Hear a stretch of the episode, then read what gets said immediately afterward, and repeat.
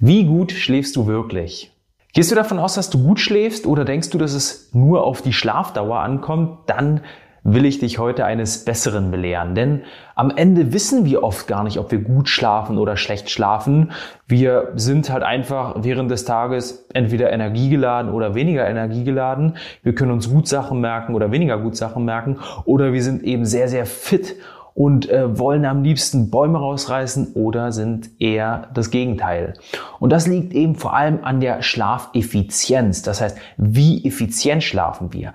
Darüber werden wir uns heute unterhalten, schauen, welche Faktoren damit einfließen, wie du deine Schlafeffizienz steigern kannst und auch in zwei Interviewausschnitten von zwei Wissenschaftlern lernen. Erstens, welche Kräuter welche Mittel sozusagen dir die Natur zur Verfügung stellt, um besser zu schlafen, um Energieladen an den Tag zu starten und welche Schlafräuber es gibt, also was dein Schlaf negativ beeinflusst, in einem anderen Interviewausschnitt dann lernen. In diesem Sinne würde ich sagen, lass uns direkt reinstarten, lass uns den Schlaf holen, den wir verdient haben und uns anschauen, was uns wirklich führende Wissenschaftler in dem Bereich mitteilen wollen.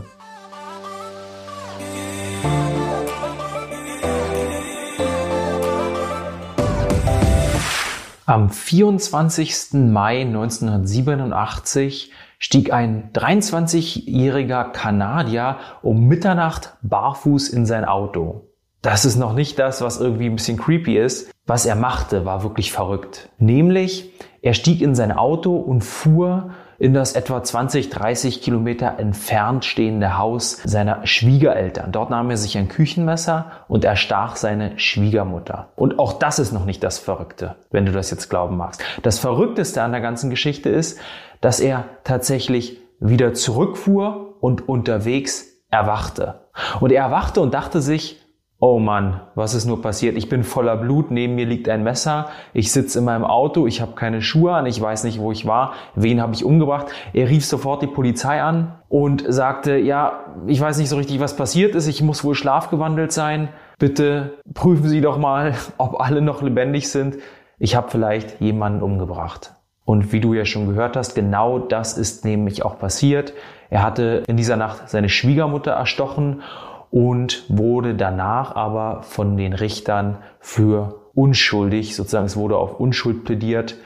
Warum? Weil unabhängige Gutachter wirklich feststellten, dass er schlafwandelte und so unzurechnungsfähig war. Das ist eine sehr, sehr schockierende Geschichte, aber sie zeigt auch die Faszination Schlaf auf, die Faszination dieses Wissensgebietes, dieses, dieses Wissenschaftsfeldes. Das ist einer der Gründe, warum so viele Wissenschaftler einfach es lieben, zum Schlaf zu forschen und warum wir heute auch sehr, sehr viel Spaß und sehr viel Inspiration und Faszination an dem Thema haben werden. Also lass uns reinstarten und lass uns mal schauen, was es da so für interessante Dinge zu erfahren gibt, die unsere Schlafeffizienz steigern, aber auch uns lehren, was Schlaf wirklich bedeutet, wie es andere Lebewesen machen und wie wir im Laufe unseres Lebens sozusagen von diesen Elixier profitieren können. Man hört ja nicht umsonst so oft, Schlaf ist das Fundament von allem. Und so gibt es viele Studien, die zeigen, wie wichtig der Schlaf für uns ist. Auch du kannst dir vielleicht vorstellen, dass der Schlaf für deine Gesundheit sehr, sehr wichtig ist und nicht nur für deine Gesundheit, sondern auch für deine Leistungsfähigkeit, wie du dich während des Tages fühlst. So gibt es zum Beispiel eine Studie aus dem Jahr 2011, die 500.000 Probanden untersuchte und eben feststellte, dass diejenigen, die unter Schlafmangel leiden, die Schlafprobleme haben, ein 45 Prozent höheres Risiko für kardiovaskuläre Probleme haben, also für Herz-Kreislauf-Erkrankungen. Und dasselbe wurde ähm, auch in anderen Studien bestätigt, zum Beispiel in einer Untersuchung, die über 14 Jahre ging und japanische Arbeiter untersuchte und dort eben feststellte, dass bei denjenigen Arbeitern, die sechs oder weniger Stunden schlafen, also nur sechs oder weniger Stunden schliefen, dass sich dort das Risiko für ein Herzinfarkt auf vier bis 500 Prozent erhöhte was wirklich extrem ist und wo wir uns auch fragen können, okay, wie kommt es jetzt dazu, dass Schlaf gerade so stark dieses Herzinfarktrisiko erhöht? Und das ist ziemlich einfach zu erklären. Wenn wir einen Schlafmangel haben, führt es dazu, dass sich einfach der Druck in den Blutgefäßen erhöht, die Blutgefäße schneller verschleißen und sich so einfach erklärt auch das Risiko für einen Herzinfarkt erhöhen kann. Nun ist die Frage aber, brauchen wir wirklich alle Schlaf? Gibt es vielleicht Lebewesen, die gar keinen Schlaf benötigen. Tatsächlich wurde zumindest bis heute kein einziges Lebewesen gefunden, das keinen Schlaf benötigt. Jedes Lebewesen, das auf der Erde lebt, muss mehr oder minder einige Stunden oder eine gewisse Zeit am Tag im Schlaf vollbringen. Und so sehen wir zum Beispiel, dass Elefanten ungefähr vier Stunden am Tag schlafen, also eigentlich sehr, sehr groß sind, aber doch recht wenig Schlaf benötigen. Und das Tier, was zum Beispiel den längsten Schlaf benötigt, ist eine Fledermausart, das braune Langohr auch genannt. Das ist nur vier Stunden am Tag im nicht schlafenden Zustand. Und jetzt hat sich die Wissenschaft natürlich gefragt, okay, kann man das von irgendwelchen Kriterien abhängig machen? Kann man sagen, ja, die Tiere, die viel Energie brauchen, die müssen viel schlafen. Oder die Tiere, die nachts am Jagen sind, die müssen am Tage mehr schlafen und deswegen ist der Schlaf vielleicht länger. Oder, oder, oder. Und es konnte aber keiner dieser Kriterien oder angenommenen Kriterien bestätigt werden. Was aber bestätigt werden konnte, ist, dass nicht jede Tierart genau die gleichen Schlafzyklen hat. Also genau die gleichen Schlafzyklen zumindest durchschreitet, dass wir alle zumindest mal den Tiefschlaf und den Traumschlaf durchschreiten. Denn es konnte festgestellt werden, dass zwar wir Menschen den Tiefschlaf und den Traumschlaf haben, viele Tiere aber diesen Traumschlaf nicht haben. Denn es sind am Ende so, sogar nur die Vögel und die Säugetiere, die den Traumschlaf genießen dürfen, indem sie eben diese REM-Phase haben, dieses Rapid Eye Movement äh, vollziehen, dieses schnelle Augenbewegen, kennt vielleicht jeder, der schon mal einen schlafenden Menschen gesehen hat. Das ist die Phase, in der wir dann am Ende auch träumen. Warum haben das nur Vögel und Säugetiere und andere Tiere wie Fische vielleicht nicht. Das kann man sich äh, mal ganz einfach erklären, indem man sich anguckt, welche Säugetiere sind vielleicht die Ausnahmen. Und da sieht man bei den Delfinen und bei den Walen, dass sie auch nicht diese Traumphase haben, diese Rapid Eye Movement Phase. Und das liegt daran, dass in dieser Phase die Muskulatur paralysiert ist, damit wir eben uns nicht äh, vom Fleck bewegen sozusagen und wirklich nur im Traum auf der Straße gehen wir Menschen oder die Tiere eben im Traum schwimmen sozusagen. Was aber natürlich bei Säugetieren, die im Wasser leben, leben zu fatalen Problemen führen würde, weil sie ja von Zeit zu Zeit auftauchen tauchen müssen und dann auch ertrinken könnten. Das könnte vielleicht so eine Erklärung sein, warum nicht alle Tierarten auch diese Traumphase durchschreiten. Aber der Schlaf hilft uns in ganz vielen verschiedenen Feldern. Zum Beispiel hilft er uns, jünger zu wirken, attraktiver zu wirken und er hilft uns zum Beispiel auch, gesünder zu sein, unser Immunsystem zu stärken. Aber mal der Reihe nach. Wieso stärkt er unser Immunsystem, beziehungsweise äh, welche Erkenntnisse gibt es dazu eigentlich? An der Universität Pittsburgh konnte man nachweisen, dass das Immunsystem durch ausreichenden Schlaf gestärkt, gestärkt wird. Nämlich was hat man gemacht? Man hat 150 Freiwilligen den Rhinovirus injiziert also ein Virus injiziert, der eigentlich vielleicht nicht so super gesund für uns ist und hat dann getestet, wie das Immunsystem damit umgeht. Und das war ziemlich spannend, nämlich hat man ähm, wirklich die Extremfälle ausgetestet. Menschen, die acht Stunden schlafen, hat man untersucht, wie sie damit umgehen mit dem Virus und Menschen, die nur vier Stunden schliefen, hat man untersucht und geschaut, wie diese mit dem Virus umgehen und konnte dann feststellen, dass eben diejenigen, die ähm, nur so kurze Zeit schlafen, viel, viel mehr Symptome aufwiesen und wirklich signifikant häufiger, häufiger krank wurden am Ende des Tages. Und auf der anderen Seite konnte man auch feststellen, dass dieser geringe Schlaf auch dazu führt, dass wir in den Augen anderer nicht so attraktiv wirken. Jetzt denkt man sich erstmal, okay, gut, wenn ich nicht so ausgeschlafen aussehe, kann ich mir schon vorstellen. Aber wie ist dann am Ende konkret? Dort wurden zum Beispiel in einem anderen Experiment 25 Probanden untersucht. Ungefähr das gleiche. Einmal wurden sie länger schlafen gelassen. Sie wurden dann fotografiert, 122 unabhängigen Personen vorgeführt. Also diese Bilder sozusagen wurden ihnen gezeigt. Und dann ähm, weniger schlafen gelassen, ähm, hatten also kürzere Schlafdauer und wurden auch danach fotografiert und denselben Personen vorgezeigt. Und tatsächlich kam dabei raus, dass diese unabhängigen Personen ja viel häufiger entschieden, dass die äh, gezeigten Bilder attraktiv auf sie wirkten, als bei den Bildern, wo die Probanden weniger schliefen. Und das kann man auch ziemlich einfach erklären. Das liegt daran, dass wir auf evolutionär bedingt diejenigen attraktiver finden, die gesünder sind, die gesünder wirken. Und wir wirken natürlich gesünder, wenn wir auch ein bisschen mehr Schlaf hinter uns haben, wenn wir sozusagen mehr Zeit im Schlafzimmer verbracht haben. Wir sind aber nicht nur klüger und attraktiver, nein, wir sind auch geistig fitter, weil ich glaube, es gibt nicht wenige Menschen, die sagen, ja gut, dann sehe ich eben nicht so gut aus und ach, dann bin ich vielleicht nicht so gesund, aber wenn es zumindest geistig funktioniert und ich da voll auf der Höhe bin, ist das alles okay, weil mein Job ist mein Leben oder mein Hobby ist mein Leben oder was auch immer, das reicht mir aus, weil ich habe vielleicht einen Mann, ich habe eine Frau und so weiter und so fort. Aber so ist es nicht. Also ähm, der Schlaf wirkt sich auch auf unseren Geist, auf unsere, auf unsere geistigen Fähigkeiten aus. Und da muss man sich wieder zwei Sachen angucken. Einerseits geht es ja um Fähigkeiten, um Bewegungsabläufe zum Beispiel und andererseits geht es um Faktenwissen. Und wir brauchen verschiedene Phasen im Schlaf, die uns dabei helfen, diese zwei verschiedenen Komponenten sozusagen des, der geistigen Fähigkeiten, des geistigen Wissens zu verarbeiten. Diese Bewegungsabläufe werden eben vor allem in der Traumphase, in der Traumschlafphase, in der REM-Phase, wo wir eben sowieso mit den Augen hin und her zappeln und uns ein bisschen bewegen, uns vorstellen, wir bewegen uns in einer Welt, in der Traumwelt. Dort werden auch die Bewegungsabläufe und die Fähigkeiten gefestigt. Deswegen ist dieser Traumschlaf, hat ja auch wirklich eine Relevanz für uns und ist auch wichtig für uns. Und das Faktenwissen wird dagegen im Tiefschlaf verarbeitet. Und da sind wir auch wieder bei der Schlafeffizienz. Wenn wir jetzt mehr Tiefschlaf als Traumschlaf haben, also sozusagen, wenn wir das eine gegen das andere aufwiegen und sagen, ja, der Traumschlaf ist mir nicht so wichtig, ich will mehr Tiefschlaf, auch wenn wir das natürlich nur schwierig beeinflussen können. Wir können es beeinflussen, darauf, darüber wirst du gleich noch ein bisschen mehr lernen. Aber sozusagen sehen wir dort, dass auch die Rhythmen wichtig sind und die auch zur Schlafeffizienz beitragen, wenn sie eben im richtigen Verhältnis zueinander sind. Und auch hierzu gibt es äh, eine sehr schöne Studie, wo man Studenten untersuchte. Sie bat Wortpaare sich merken zu lassen und auch dort natürlich feststellte, äh, wenn sie weniger schliefen, waren sie viel weniger imstande, diese Wortpaare wirklich über die Nacht zu festigen, wohingegen sie mit genügend Schlaf eben wirklich sehr, sehr gut in der Lage waren, diese Wortpaare dann auch am nächsten Tag zu wiederholen und ihr Faktenwissen gut darstellen zu können und richtig darstellen zu können. Und jetzt mal eine Frage an dich. Hast du dich als Kind auch immer gefragt, warum deine Oma so wenig Schlaf braucht? als Kind hat man doch angenommen, dass ältere Menschen viel, viel weniger Schlaf brauchen als jüngere Menschen oder dass man mit zunehmendem Alter einfach weniger Schlaf braucht.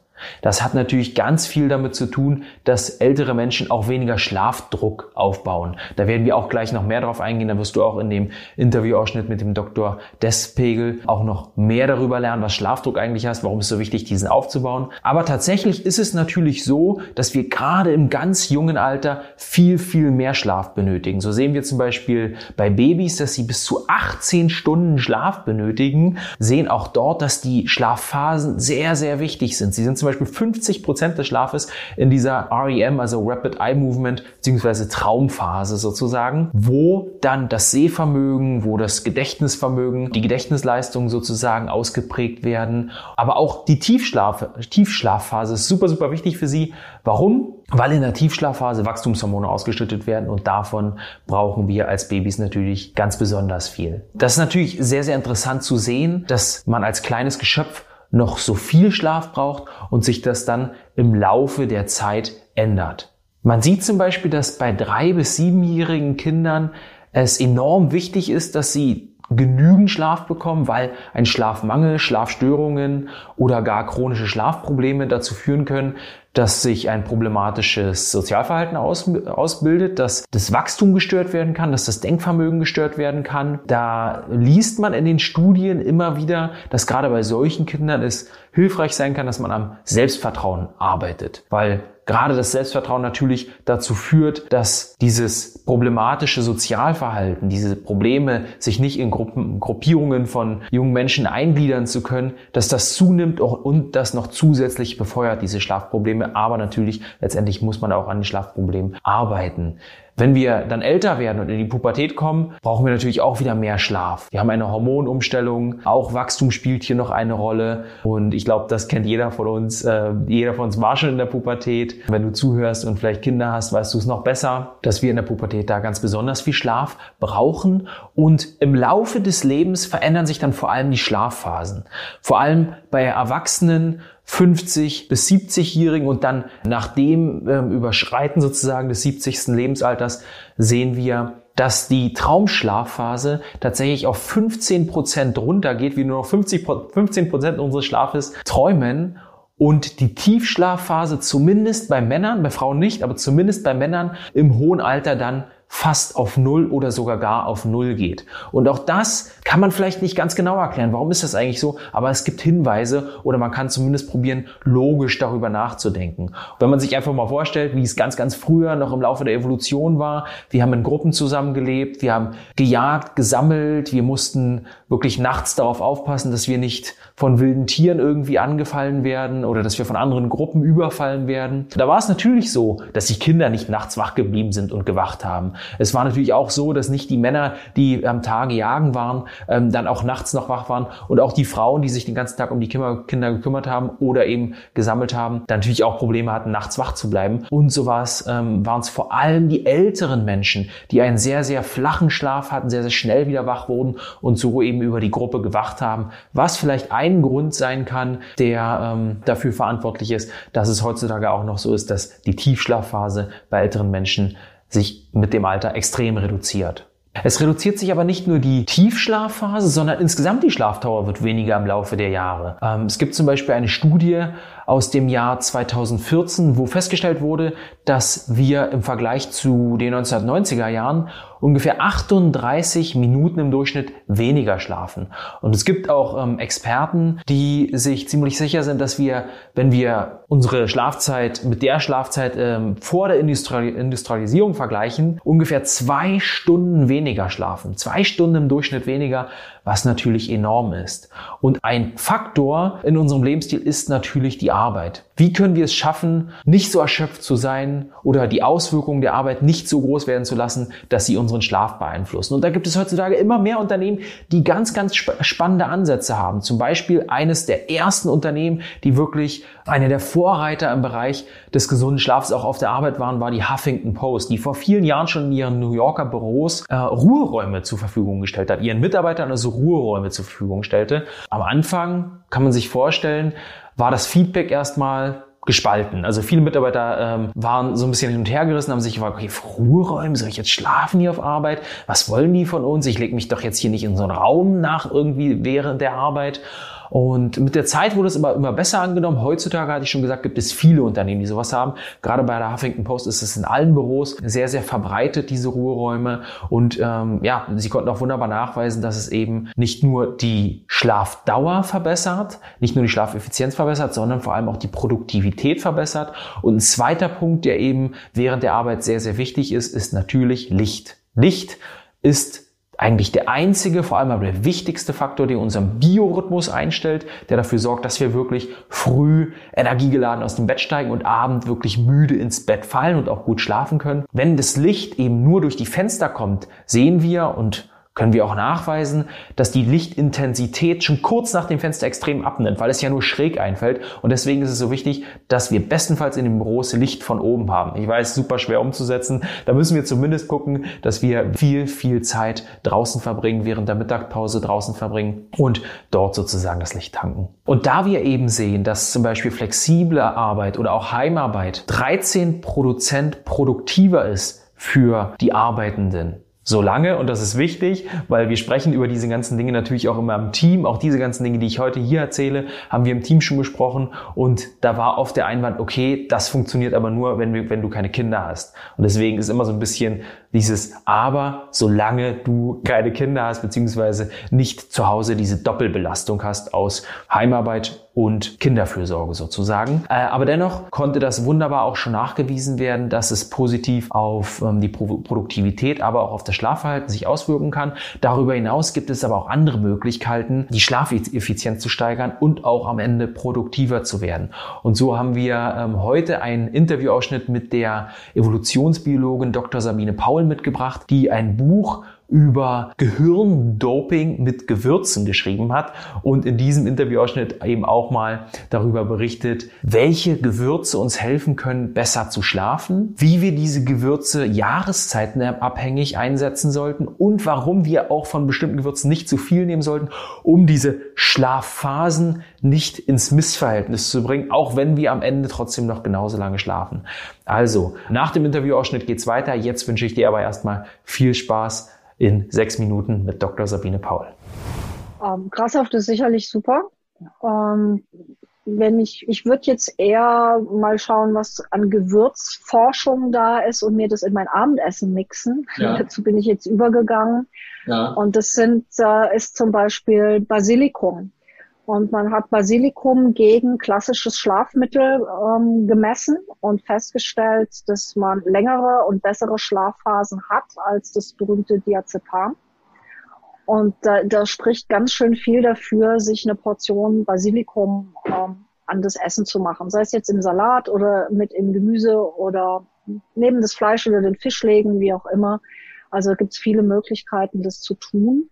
Das ist sowohl stimmungsaufhellend und da geht es ja schon in die Richtung, dass es unterstützend ist, auch bei der Serotoninbildung, was wir definitiv äh, fürs Einschlafen brauchen und auch fürs Durchschlafen teilweise. Ja. Ähm, das heißt, es unterstützt ähm, die Serotoninbildung und auch die Bildung von Gamma-Aminobuttersäure. Also es sind, ist hochgradig spannend. Und äh, jetzt ist ja, wenn der Sommer vorbei ist, die Frage, wie kann man das dann machen? Ähm, getrocknet ist es nicht ganz so effektiv. Also es hat auch sehr viel mit diesen frischen ätherischen Ölen zu tun.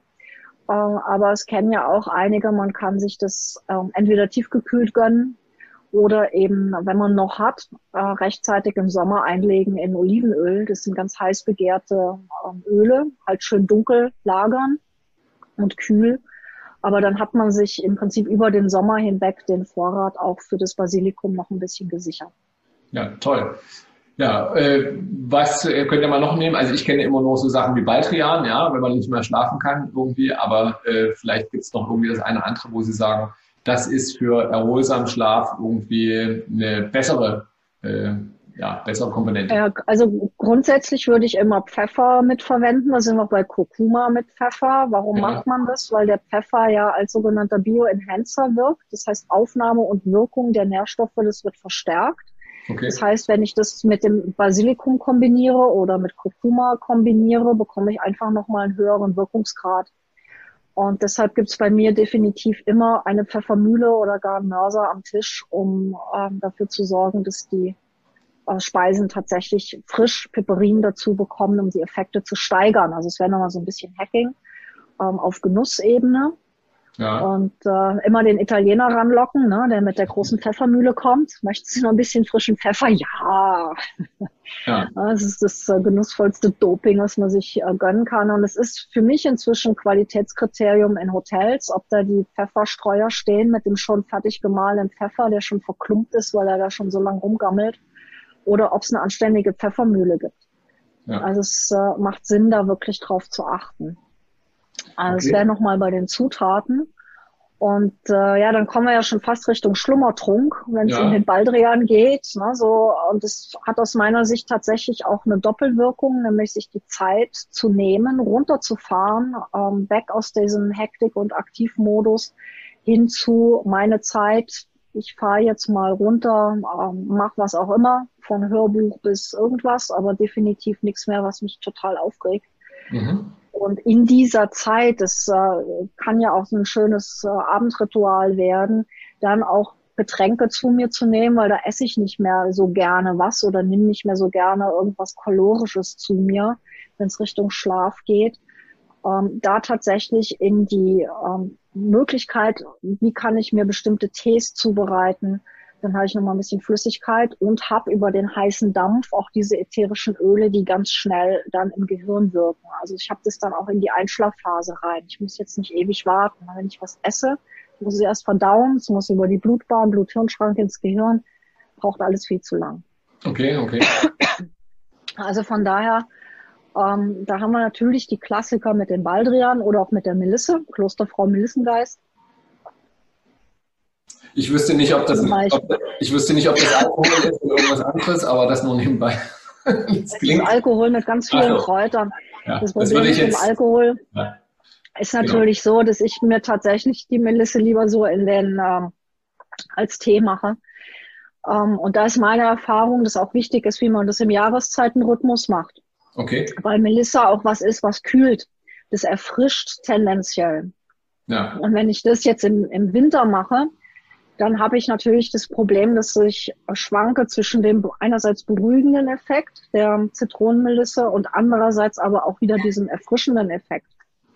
Also ich würde da an dem Punkt immer noch irgendwas dazugeben oder bei der Jahreszeit ganz wechseln. Zum Beispiel, und deshalb sieht man den Lavendel, ähm, der funktioniert perfekt, im Prinzip auf, ja, fast ganzjährig äh, von seinen Inhaltsstoffen und von der Wirkung auf den Körper. Ja. Und wer mal das Glück hatte, in Südfrankreich unterwegs zu sein, ähm, vielleicht auch in den Lavendelfeldern unterwegs war, die verkaufen und benutzen auch Lavendeltee, äh, ja, wie sie sonst mittags den Rotwein haben. Ne? Also es, äh, das ist einfach tatsächlich was, was den ganzen Organismus in einer interessanten Art und Weise beruhigt. Ähm, ich würde nicht zu viel nehmen. Ich habe es mal mit Schlaftrackern gemessen. Das kann sonst sein, dass man aus den Tiefschlafphasen überhaupt nicht mehr rauskommt. Das heißt, das, was wir wollen, diesen Schlafrhythmus ja zu ja. haben, den kann man sich auch flach hauen. Also das ist ähm, wichtig, dass man es nicht übertreibt mit diesen Dingen. Okay. Ja, nicht viel hilft viel, sondern viel knockt einen dann aus und dann ist man auch nicht erholt. Also es ist wie so oft ähm, so diese Dinge, in denen wir hatten es ja eingangs, war ein schöner Hinweis, wie die Großmutter das gemacht hat und die hat sich jetzt nicht eine halbe Flasche Lavendelöl ähm, abends reingegossen, sondern dann gibt's halt eine Tasse Lavendeltee zum ja. Beispiel. Ja. Okay. So. Also da vernünftig bleiben mit den Mengen. Gewürze helfen uns besser zu schlafen, helfen uns energiegeladener durch den Alltag zu gehen. Ich finde das eine sehr schöne Herangehensweise, gerade für diejenigen, die unter Schlafproblemen leiden. Aber es ist ja heutzutage leider so, dass diese Schlafprobleme nicht nur bei Erwachsenen auftauchen, sondern eben auch bei Kindern und dass wir auch da anschauen müssen, wie wir die Schlafeffizienz bei Kindern steigern können. Und auch da gibt es sehr, sehr schöne Untersuchungen. Zum Beispiel gibt es eine Untersuchung an der Brown University, wo man Kinder einerseits 7.20 Uhr und 8.20 Uhr in die Schule, also sozusagen eine Stunde ähm, Differenz in die Schule geschickt hat und dann testete, wie, die, wie diese Stunde Differenz auf die Schüler und auf die Produktivität und auf die Müdigkeit auch sich auswirkte. Und so konnte man feststellen, dass gerade die Schüler, die eine Stunde früher in die Schule kommen mussten. Man holte sie dann immer eine Stunde, nachdem sie in der Schule waren, also nach der ersten Schulstunde sozusagen, holte man sie aus den Räumen, bot ihnen an, sich einfach mal hinzulegen und 50 Prozent der Schüler schliefen schon nach drei Minuten ein. Nach höchstens drei Minuten schliefen sie ein und schliefen dann auch tief und fest. Und das ist halt schon sehr, sehr bedenklich und eigentlich schon eher in Richtung Krankheit gehend sozusagen, wenn man nach drei Minuten mitten am Tag tief und fest einschläft. Und das zeigt uns, dass wir vielleicht doch mal darüber nachdenken sollten, unsere Kinder etwas später in die Schule zu schicken. Und so gibt es auch ein tolles Projekt in einem Gymnasium in der Stadt Alsdorf, wo man eben genau das Gleiche testete. Wie machte man das? Auch von der Strukturorganisation her. Man bot den Schülern an, eben in der ersten Stunde die Heimarbeit sozusagen zu machen, bestimmte Projekte, die man eigenständig machen kann, zu erledigen. Ähm, sie konnten es sich also selber aussuchen und stellte zwar nicht wirklich fest, dass der Schlaf sich verbesserte oder die Produktivität sich verbesserte, konnte aber zumindest nachweisen, dass die Schüler sich besser fühlten und irgendwie auch energiegeladener fühlten und mehr imstande fühlten, ihren Aufgaben nachzugehen. Ähm, also das konnten zumindest na Umfragen nachgewiesen werden, was vielleicht auch daran liegt, dass den Schülern einfach selber überlassen wurde, wie sie am Ende handeln und wann sie in die Schule kommen dieser Handlungsspielraum ihnen irgendwie am Ende gut tat.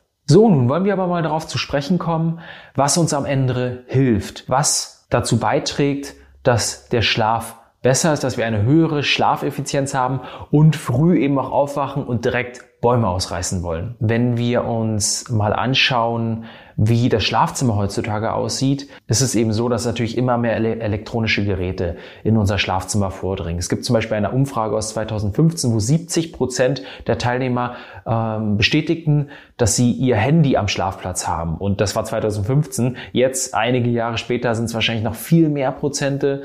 Ich muss gestehen, auch ich muss mich schuldig fühlen, auch wenn ich es natürlich auch immer in den Flugmodus äh, stelle und nicht neben meinen Kopf lege. Aber dennoch haben es eben viele in den Schlafzimmern. Und das Problematische ist nicht nur das Licht, darüber wird ja so oft geredet. Ja, ähm, dieses blaue Licht führt eben dazu, dass vor allem Cortisol äh, ausgeschüttet wird und es Melatoninproduktion sozusagen reduziert oder gehemmt wird. Es ist natürlich das Licht, es sind aber vor allem die emotionalen Dinge, die uns beeinflussen, dieses Aufrüttelnde und nicht dieses Ausgeglichene. Wenn wir also abends noch in Social Media sind, wenn wir abends noch Arbeitsmails angucken, wenn wir abends noch in WhatsApp sind und mit den Freunden kommunizieren und dort vor allem emotionsgeladene Postings, emotionsgeladene Nachrichten uns anschauen, so konnte auch wissenschaftlich schon bestätigt werden, dass wir dann wirklich schlechter schlafen und natürlich nicht so ausgeglichen in den Schlaf hineingehen, wie wir uns das eigentlich wünschen. Von daher ist das wahrscheinlich einer der größten Faktoren, der unserem Schlaf zugutekommen könnte, wenn wir natürlich die Elektronik aus dem Schlafzimmer verbannen, das blaue Licht reduzieren, aber vor allem eben abend uns etwas mehr Ruhe, etwas mehr Balance gönnen und vielleicht eher ein Buch lesen, als in das Handy abzutauchen. Nun hast du aber vielleicht auch schon viele Dinge ausprobiert und viele Menschen in der Bevölkerung haben schon bestimmte Dinge ausprobiert, wenn sie unter Schlafproblemen leiden oder ihren Schlaf einfach nur verbessern wollen. Und das ist natürlich eine Herausforderung, wenn man schon vieles ausprobiert hat und nicht so wirklich hilft oder zumindest nicht so wirklich sich danach anfühlt, dass sich der Schlaf verbessert. Und auch dazu gibt es tolle Untersuchungen und tolle Paper sozusagen, die diese Themen behandeln. So konnte festgestellt werden in einer Untersuchung, wo man ganz viele verschiedene, gerade alternative Schlaf Schlafmittel untersuchte und eben ihre Wirkung im Vergleich zu ähm, herkömmlichen Schlafmitteln, Schlaftabletten sozusagen auch untersuchte, konnte festgestellt werden, dass gerade eine ganz bestimmte Methode besonders wirksam ist und das ist die Akupunktur. Und gerade dann, wenn sie am Ohr stattfindet. Da gibt es eine Statistik, die besagt, dass 93 Prozent derjenigen, die Akupunktur ausprobieren und sie auf ihren Schlaf anwenden, bessere Ergebnisse erzielen als bei den Schlafmitteln, die sie davor probiert haben. Und das ist natürlich sehr, sehr spannend. Und hier kann man natürlich auch mal schauen, dass man einen geeigneten Therapeuten findet, der das mit einem zusammen mal ausprobiert. Wenn man das alleine ausprobieren will, dann geht es natürlich nur in etwas abgeschwächterer Form, außer man ist selbst irgendwie Akupunkturspezialist. Dann kann man mal probieren, probieren, an den Hand- und an den Fußgelenken ähm, bestimmte Druck, Druckpunkte zu betätigen und eben auch am Ohr Druckpunkte zu betätigen und in der Zwischenzeit auch verschiedene Atemübungen ausprobieren, beziehungsweise einfach tief ein- und ausatmen, um auch dadurch wieder den Parasympathikus zu aktivieren. Das ist etwas komplexer, deswegen habe ich es jetzt hier nur ganz, ganz einfach mal formuliert. Dazu wahrscheinlich auch einfach nochmal nachgoogeln, mal ein bisschen intensiver äh, im Netz zu belesen, ähm, falls das für dich relevant ist. Warum ist gerade die Akupunktur so hilfreich? Das liegt daran, dass tatsächlich die Akupunktur, wenn sie am Ohr durchgeführt wird, ähm, die Melatoninproduktion ankurbeln kann und uns auch eben in, in einen ausgeglicheneren Modus also setzen kann, uns ausbalancierter werden lässt, weil es am Ende diesen Parasympathikus, also den Entspanntsein-Modus sozusagen aktiviert. Wenn man jetzt aber mal herausfinden will, ob man überhaupt effizient schläft oder nicht, ob man immer eine gute Schlaflänge hat, ob man immer ungefähr gleich einschläft über einen gewissen Zeitraum, dann kann man natürlich auch Technologie nutzen, um diese Statistiken auszuwerten. Und da gibt es verschiedene Herangehensweisen. Ich will jetzt hier auch gar nichts empfehlen, aber es gibt verschiedene Uhren zum Beispiel. Es gibt Ringe, es gibt Matten, ähm, auf die, die man unter seine äh, Matratze legen kann und so weiter und so fort. Da findet man im Netz unzählige Möglichkeiten. Man sollte natürlich immer das strahlungsärmste nehmen, das wissen wir natürlich auch, um die Gesundheit nicht zusätzlich zu gefährden oder den Schlaf zusätzlich zu negativ zu beeinflussen. Aber trotzdem kann es eine Möglichkeit sein, mal Statistiken über sich selber zu sammeln, über einen langen Zeitraum und zu sehen, wie lang ist denn die Tiefschlafphase? Wie lang ist denn die Traumschlafphase? Wie lang schlafe ich denn allgemein? Wie oft wache ich auf in der Nacht? Und gehe ich eigentlich immer ungefähr zur selben Zeit einschlafen? Äh, Weil das sind alles Dinge, die wichtig sind und die den Schlaf am Ende auch besser werden lassen und optimieren können. So, und jetzt will ich am Ende, bevor wir eben in den Interviewausschnitt mit dem Dr. Despegel reinstarten, der nochmal über Schlafräuber berichten wird, will ich nochmal ein paar Schlafhelfer äh, hier mit reinwerfen. Was kann dabei helfen, besser zu schlafen? Also es können natürlich so einfache Dinge helfen wie ein Tresor fürs Handy. Das heißt, ein Tresor, wo man das Handy reinpackt, man schließt ihn, gibt die Zeit ein, wann er wieder aufgehen soll und dann geht er wirklich auch erst den nächsten Morgen wieder auf, sodass wir nicht wieder zum Handy greifen können und nicht diese Sucht nachgehen können, die dazu führt, dass wir Dopamin ausschütten, wenn wir unsere WhatsApps checken, wenn wir unser Instagram checken. Abends vielleicht nicht so viel trinken, dass wir nicht so oft aufstehen müssen, äh, weil wir eben Harndrang haben und dadurch nicht einschlafen können. Darüber hinaus sollten wir tryptophanreiche Lebensmittel frühstücken. Tryptophan, schwieriges Wort, das ist ein Vorläufer ähm, des Melatonins. Melatonin ist ja der Botenstoff, der uns hilft, besser zu schlafen. Und wenn wir früh viel von diesen Vorläufern essen, können abend natürlich auch besser diese Schlafbotenstoffe, also das Melatonin, produziert werden. Wo ist Tryptophan drin? Zum Beispiel in Spinat, zum Beispiel in Ei, zum Beispiel in Fisch. Ja, das sind so Dinge, die du zum Beispiel in dein Frühstück integrieren kannst. Dann isst du auch ein bisschen weniger süß, hilft dir vielleicht auch bei anderen Dingen. Darüber hinaus sollten wir natürlich am Abendbrot auch darauf achten, dass wir nicht zu spät essen. Essen ist immer aktivierend, ja. Wir wollen ja Abend nichts aktivieren, wollen, wir wollen ja Abend hemmen bzw. runterfahren und nicht noch zusätzliche Power kriegen. Von daher spätestens 20 Uhr, bestenfalls vor 18 Uhr essen. Und ähm, so Sachen wie Alkohol zum Beispiel, bestenfalls auch nicht abend, ist natürlich was, was sich immer mehr anfühlt, also danach anfühlt, dass es irgendwie uns entspannter macht, aber am Ende führt es dazu, dass wir eben nicht in die Tiefschlafphase zum Beispiel kommen und reduziert auch wieder unsere Schlafeffizienz. Koffein ist etwas, das in teehaltigen Sachen drin ist, also in Schwarztee, in Grüntee zum Beispiel, aber natürlich weiß jeder auch in Kaffee drin ist und das bestenfalls auch nicht nach 14 Uhr, sage ich mal, weil die Halbwertszeit eben bei sechs bis acht Stunden liegt und erst dann der Kaffee auch wieder abgebaut ist. Neben Schlafmitteln wie dem Lavendel gibt es aber zum Beispiel auch etwas speziellere Sachen wie GABA in Kombination mit Baldrian, was dazu führt, dass unser Parasympathikus aktiviert ist, dass wir mehr in die Balance kommen und dass auch mehr Melatonin produziert werden kann. Gerade zum GABA gibt es sehr, sehr schöne Untersuchungen, sehr, sehr schöne Studien, die eben zeigen, dass wir vor allem, wenn wir unter Schlafproblemen, wenn wir unter chronischen Schlafproblemen und wenn wir sogar unter Schlafkrankheiten leiden, dieses GABA dazu führen kann, dass wir besser schlafen können, dass wir besser Melatonin produzieren können, dass wir besser in diesen entspannten Modus kommen können. Und was mir auf jeden Fall immer hilft, wenn ich mal nicht einschlafen kann, ist, entspannte Dinge mir abends anzuhören oder Dinge zu tun, die mich eben entspannter machen.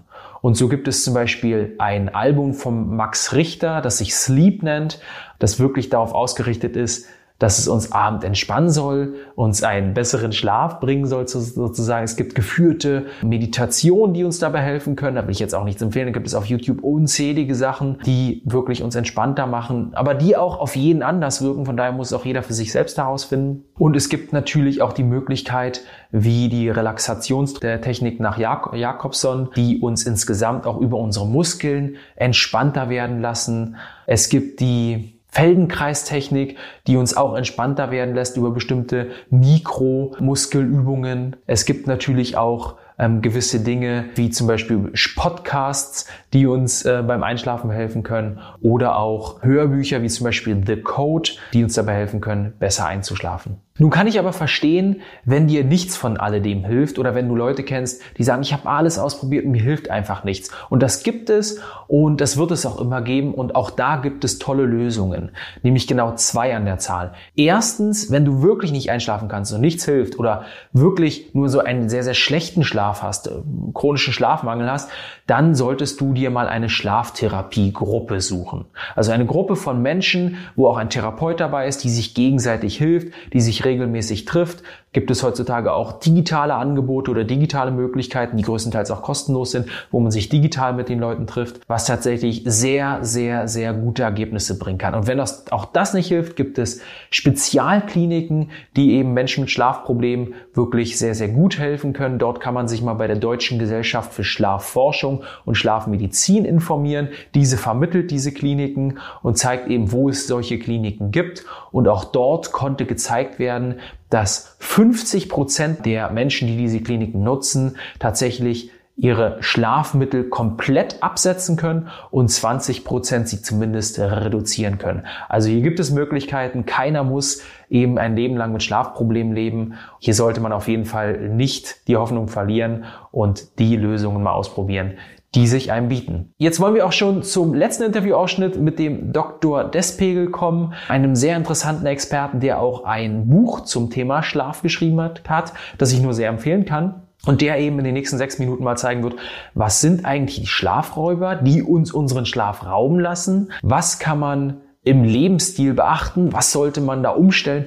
um am Ende auch besser zu schlafen und ja, wie kann man vor allem seine Schlafeffizienz steigern, weil das ist ja auch so ein bisschen das Thema der heutigen Episode gewesen. Also, lass uns direkt reinstarten. Viel Spaß im Interviewausschnitt mit Dr. Despegel, einem Interview, das wir zu unserem Schlafkongress geführt haben und das unser Moderator Lutz Rahmlich, der selber auch absoluter Schlafexperte ist, geführt hat und mit dem Dr. Despegel gesprochen hat.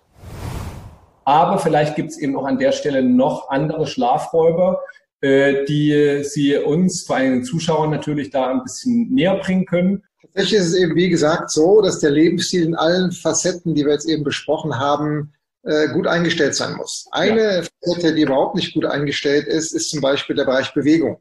Ja. Da sehen wir an den modernen neuen Untersuchungen natürlich, dass dieses Defizit weiter ansteigt. Unter Corona war es mal ganz, ganz deutlich wo eben diese Immobilisation ja auch zwangsweise auferlegt wurde und viele eben das Haus gar nicht verlassen durften oder nur zu situativen Punkten, wenn man jetzt mal an Spanien denkt. Ja. Da sind, sind die Messungen sicherlich sehr interessant, wenn man die Leute da wieder untersucht. Was wir für Deutschland wissen, ist, dass, dass 3,3 Kilo Gewichtszunahmen im Schnitt vorhanden sind. Was also heißt, ich bin in meinem Kosmos eingesperrt sozusagen, habe also plötzlich Homeoffice und habe am Tag weniger als 200 Schritte zusammenhängend zu Fuß. So funktioniert der Mensch nicht. Das heißt, ich werde dann nicht nur dicker, sondern ich schlafe dann auch schlechter. Also ja. dieses Bewegungs-Output-Verhältnis muss eigentlich stimmen. Und das bedeutet, äh, 15.000 Schritte am Tag wären das Optimum im Mittel plus minus. Ähm, Menschen sind unterschiedlich, vollkommen klar, aber es gibt eben immer diese Empfehlung, nicht 10, sondern 15.000, um einfach dieses Defizit auszugleichen um die Schlafebene seitens des Bewegungsfaktors zu optimieren. Es muss auch nicht unbedingt Sport sein, der dann wieder kontraproduktiv wäre, wenn er am Abend durchgeführt wird. Wenn der Fokus im Schlafen steht. Ist vollkommen klar. Wer um 20 Uhr sich noch so eine Adrenalinspritze gibt und macht eben ein HIT-Training auf dem Laufband. Äh, die Fitnesscenter laden ja quasi dazu ein, weil sie ja mehr und mehr 24 zu 7 geöffnet sind. Ja. Das bedeutet also, die Menschen, die eben den ganzen Tag ähm, 12, 14 Stunden fixiert sind, sehen eben die späten Abendstunden als einzige Möglichkeit, wo sie denken, da muss ich was für die Gesundheit tun. Das ist eben dieses zweischneidige Schwert, wo man sagt, okay, äh, auf der einen Seite ist es ein guter Aspekt für den Bewegungsmangelausgleich, aber es passt eben nicht zur Regeneration, die so ab 20 Uhr auch aufgrund des hormonellen Geschehens eingeläutet wird für den Menschen. Genauso ist das frühe Aufstehen nicht das Thema, wo man diesen Bewegungsmangel ausgleichen könnte weil eben auch da die Faktoren für die äh, Leistung nicht unbedingt gesetzt sind, sondern es geht eben erst so in den frühen Vormittagbereich hinein, wo das ideal wäre. Das ist also ein Dilemma, in dem man so steht. Und wenn ich das Dilemma aber habe, dass ich sage, okay, was soll ich machen? Ich muss meinen Bewegungsmangel ausgleichen, ich will aber auch schlafen, dann wäre demjenigen zu raten, tatsächlich einen moderaten Spaziergang zu machen von 20 Minuten vor dem Schlafengehen sozusagen, auch so bis zu einem Zeitfenster von 22 Uhr, um dann in die Regeneration einzusteigen und nicht mehr ein intensives Sportprogramm durchzuführen. Okay. Ja, so, äh, lass mal so weiter. Das wäre also der Faktor, in dem Bereich Bewegung eine Rolle spielt. In der äh, akuten, die chronifizierte Bewegung im Mangel spielt natürlich auch eine Rolle. Das heißt, derjenige, der nie in seinen Bewegungsmangelausgleich hineinkommt und Dauersitzer ist und auch keine Sitzpausen einbauen unter den Tag, ähm, äh, Stehpausen einbaut unter dem Tag des Sitzens, wird am Abend auch die Rechnung bezahlen können äh, und schlechter schlafen. Weil einfach die Körner, die vielleicht für den Bereich Bewegen zur Verfügung gestellt worden sind, für den Organismus, für den Tag, nicht verbraucht worden sind.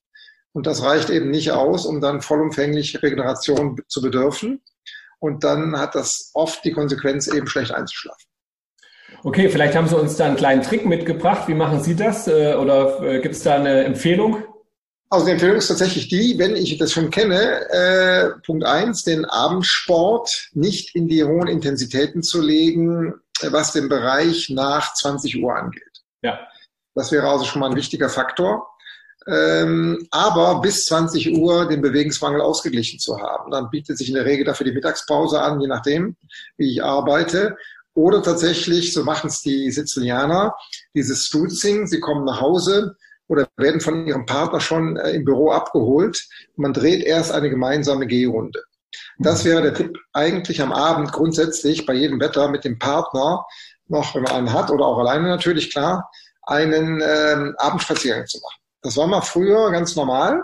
So in den 60er, 70er Jahren weiß ich das von meinen Großeltern, dass die immer noch einen Abendspaziergang gemacht haben der sich aber natürlich in der 24 zu 7 Gesellschaft, die technisiert ist und strukturiert in diesen Bereichen, völlig im Gegenteil zugekehrt hat. Sie haben es schon erwähnt, natürlich ist das, das Telefon, es ist aber auch äh, das Fernsehen grundsätzlich mit 240 Sendeminuten pro Tag, genauso wie der Computer und das Internet im Allgemeinen. Das sind natürlich auch Killer, die einfach Stressoren setzen, die die Regeneration blockieren.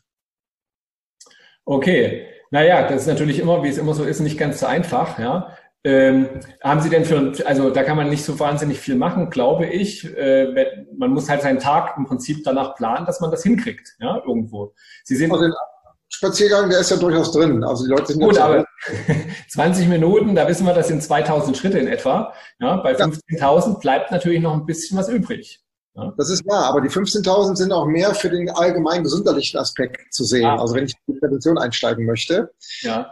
situativ, um eine Sedierung zu unterstützen, die dann einsetzen könnte, im Sinne von, jetzt wird die Ruhephase eingeläutet, wäre das äh, eine Möglichkeit, die natürlich auch nochmal sehr schön unterstützt wird, wenn dann physikalische Maßnahmen das ergänzen, wie zum Beispiel ein warmes Bad ähm, und ein Buch im Anschluss. Also 20 Minuten, heiße Badewanne, Buch. Das wären im Prinzip so ein Trias, den man sehr empfehlen könnte, statt hochintensiven Sport, noch Mails checken und dann eventuell noch Fernsehen im Schlafzimmer zu haben. Ja, das sind dann die diametralen Positionierungen, die sicherlich nicht zu Erfolg führen. So, ich glaube, diese Informationen helfen dir sehr dabei, nicht nur effizienter zu schlafen, nicht nur energiegeladener aufzuwachen, sondern auch deine Schlafmängel, falls du welche hast, deine Schlafprobleme in den Griff zu bekommen.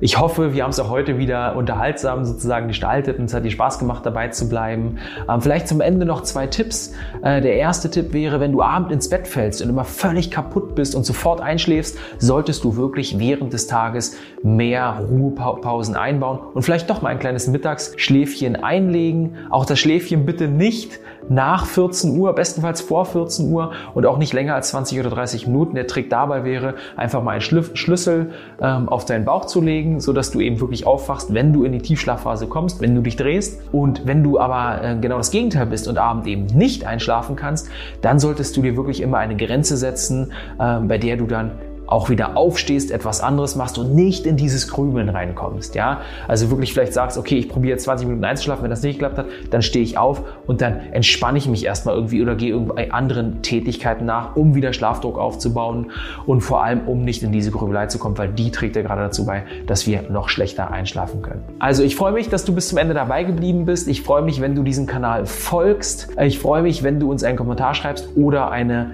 Rezension in Apple Podcasts oder Apple iTunes gibst und freue mich vor allem, wenn du auch bei der nächsten Episode wieder dabei bist. In diesem Sinne, bleib gesund. Bis dahin, dein Philipp.